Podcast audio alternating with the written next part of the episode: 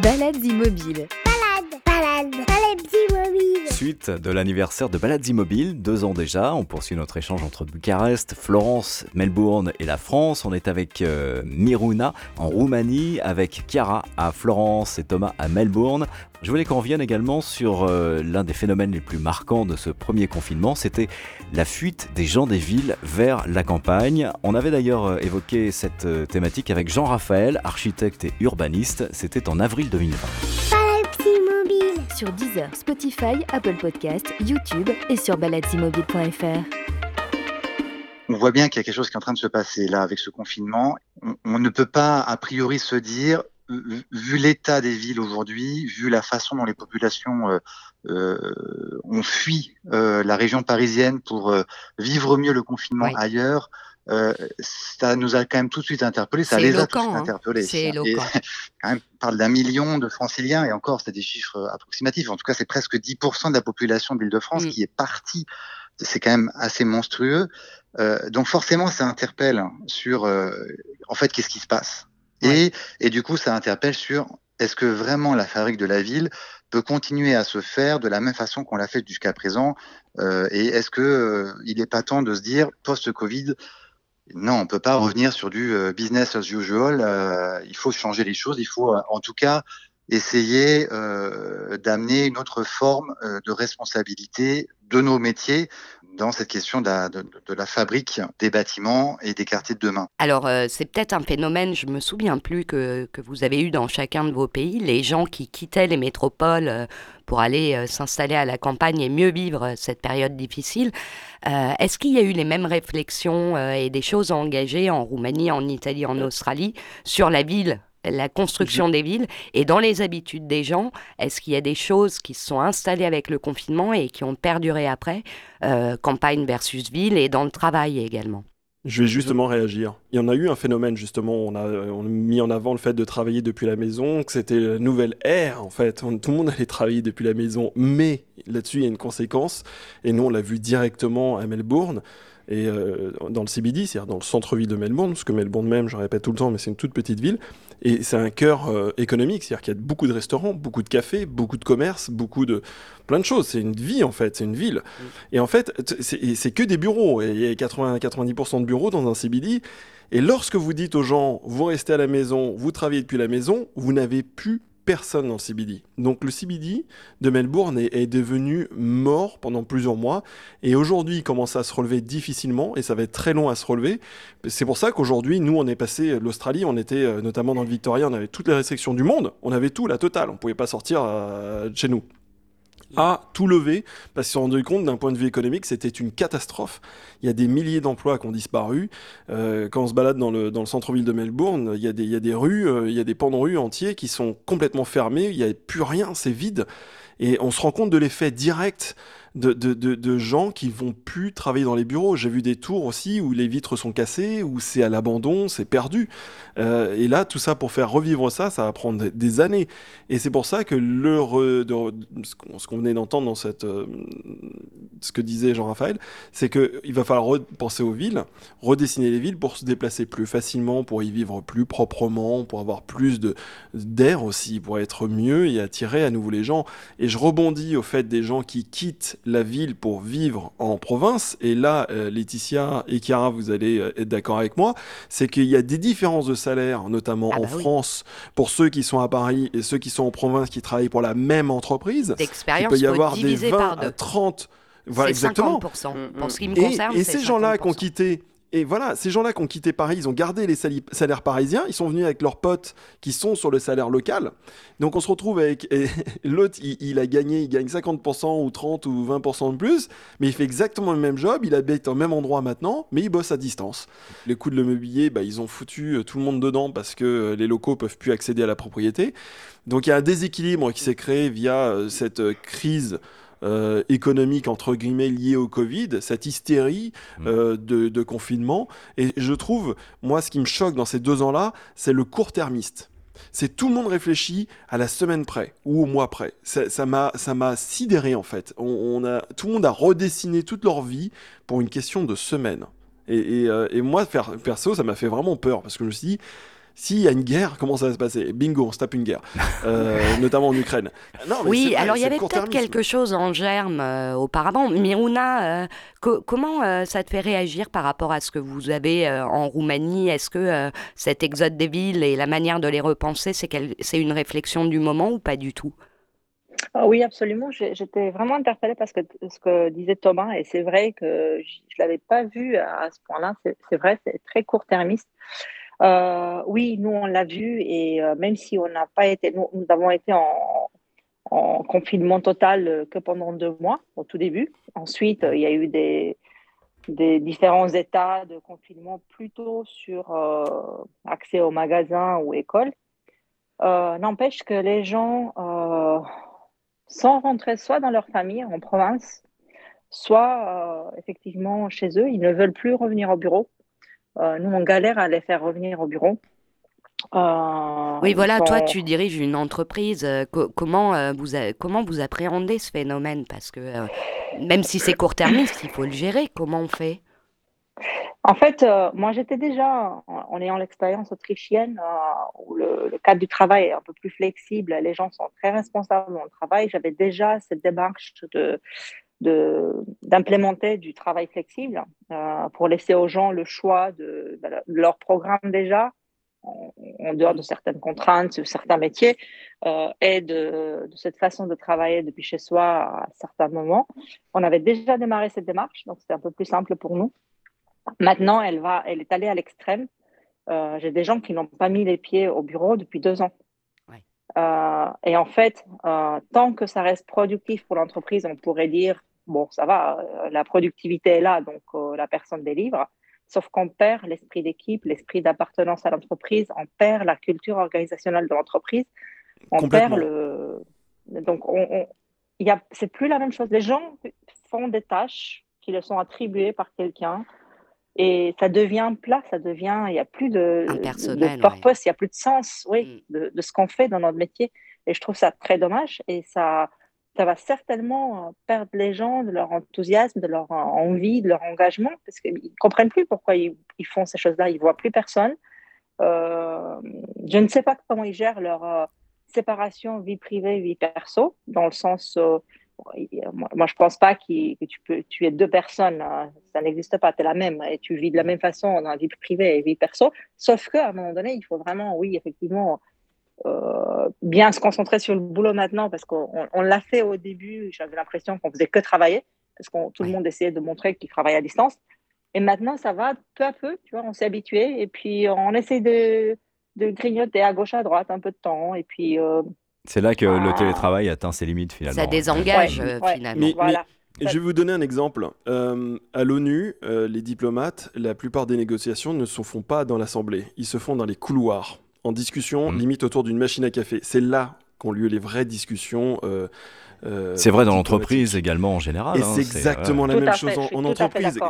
Fabien, avec le boulot qu'on faisait, t'imagines, s'il n'y avait plus la machine à café, si on faisait de la radio chacun de notre côté, ça serait bah, ça n'avait plus aucun sens. Il n'y a plus d'âme. Ça n'a aucun sens. Il n'y a plus d'âme. Et surtout, à mon avis, qu'en termes d'échanges professionnels et sur les idées à échanger, sur faire avancer des dossiers, on n'est plus du tout sur le même niveau là. On est, on est, c'est pas bon du tout pour l'entreprise, du moins.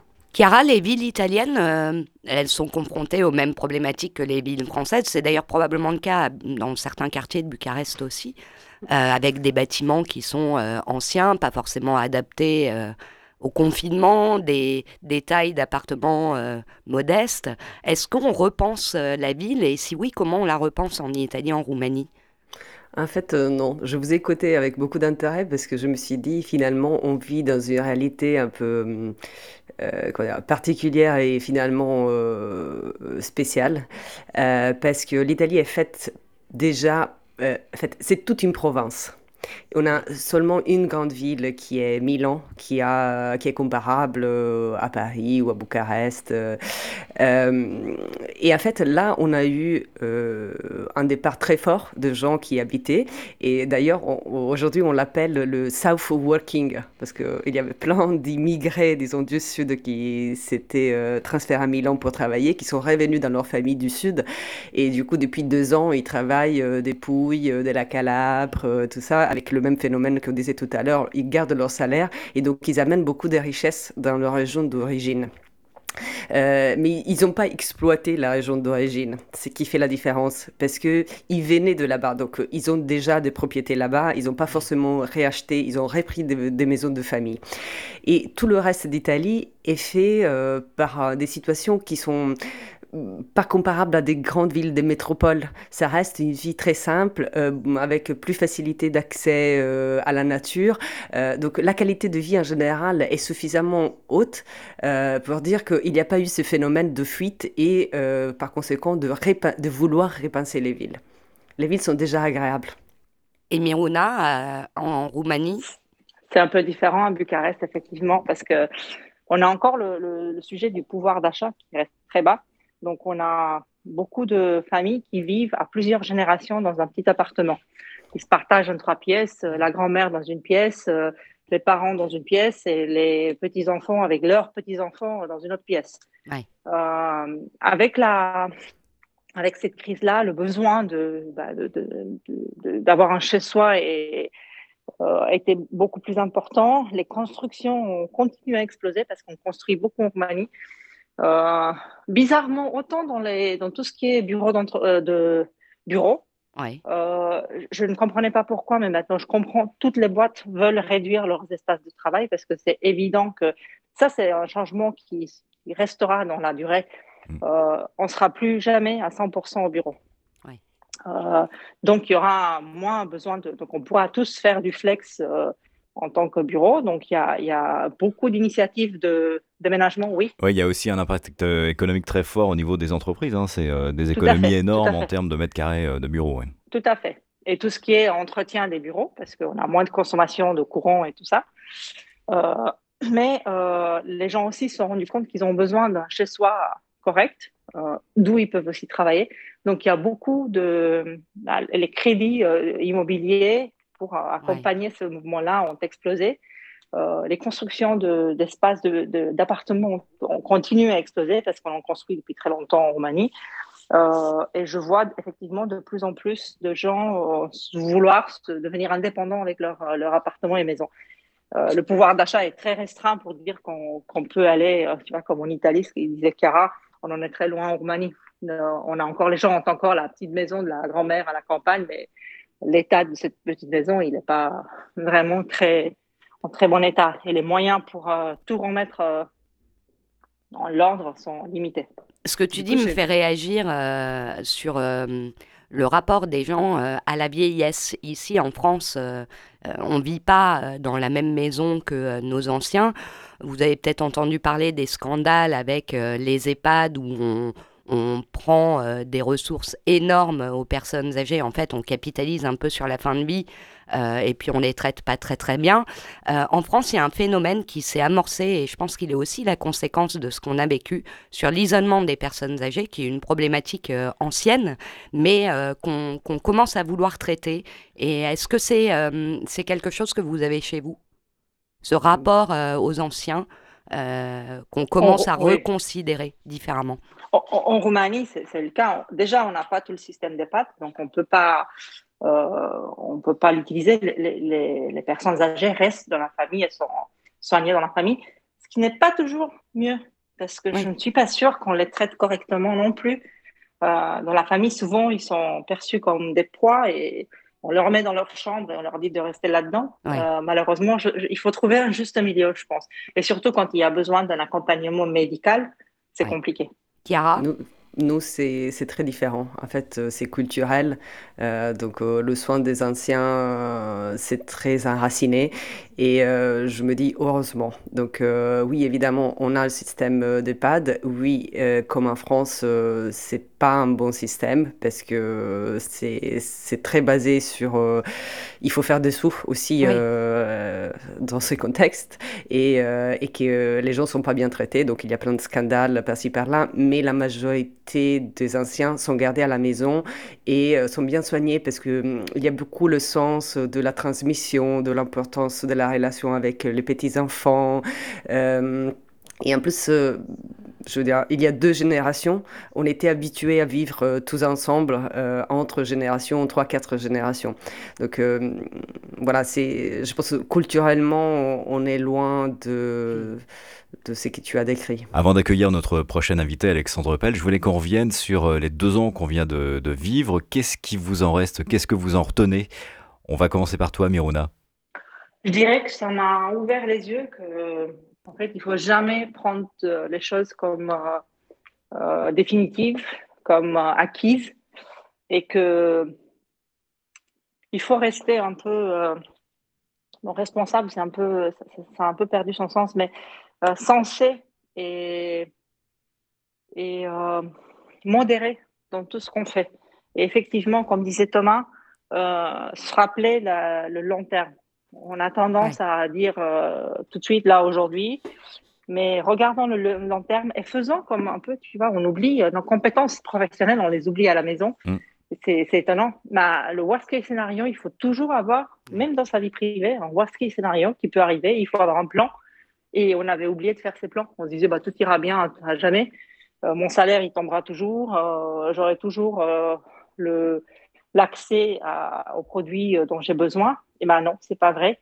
Ça peut ne pas être vrai et il vaut mieux être préparé. Et ça, on, je moi, je l'ai réappris avec cette crise. Et ça permet peut-être aussi de redonner euh, un sens euh, des priorités, en fait, euh, de, ce qui est, de ce qui est vraiment essentiel. Mhm. Absolument. toi, Chiara Moi, ça m'a donné un peu de sagesse, parce que je me disais, si je parlais avec ma grand-mère, j'avais un peu... à chaque fois, je me demandais, mais comment c'est possible qu'elle soit, qu'elle me parle normalement quand elle a vécu la guerre tu vois, je mm. me faisais une réflexion un peu comme ça.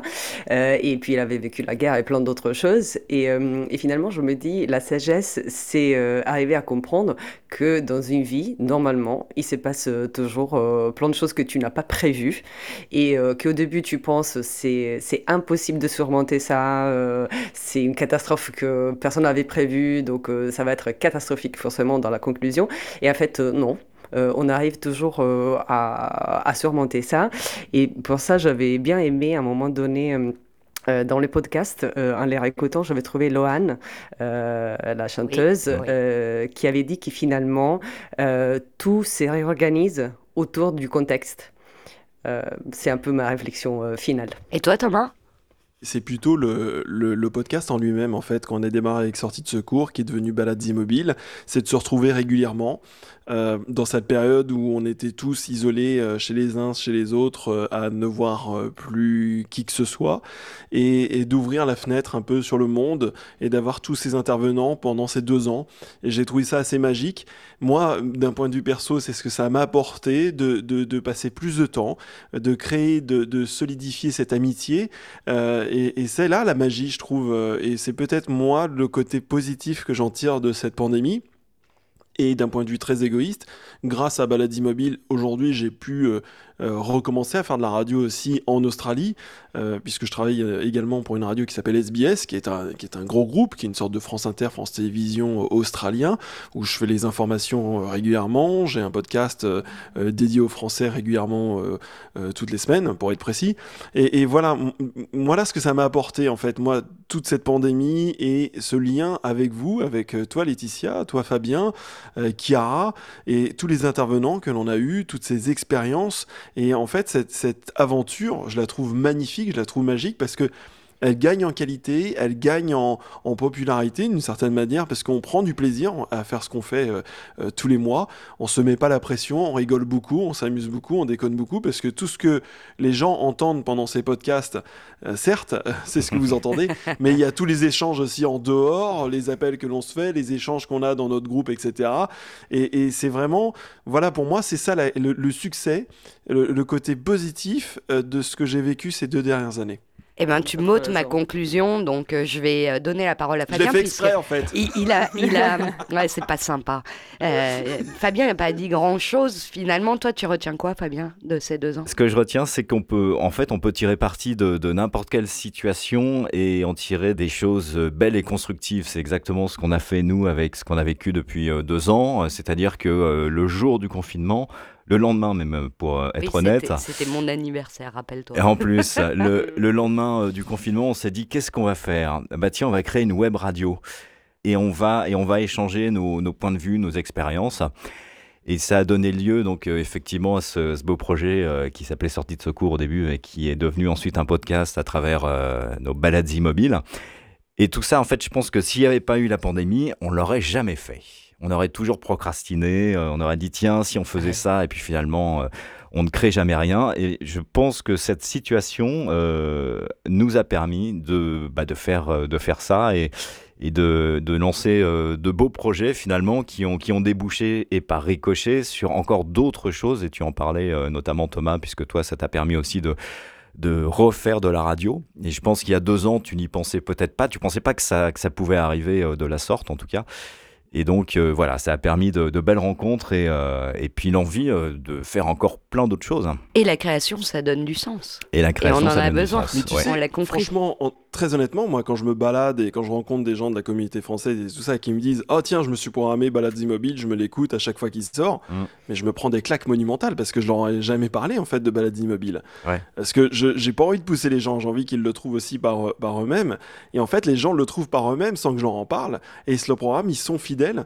Et, et on, a, on a des auditeurs ici en Australie qui sont fidèles et à chaque épisode, ils sont là, ils se le programment, ils se l'écoutent euh, au travail, ils se mettent les AirPods euh, dans le train et compagnie, puisqu'ils retournent bosser maintenant. Euh, donc, et, et je trouve que euh, ça, c'est un pari qui est, qui est- qui est géant, quoi. Ça fait vraiment plaisir. Et j'ajoute mes remerciements aussi parce que vous m'avez euh, donné l'occasion de faire quelque chose que j'aurais jamais imaginé euh, auparavant et je me suis éclatée, j'ai appris plein de choses. Pas donc, fini, euh, Chiara, c'est pas fini.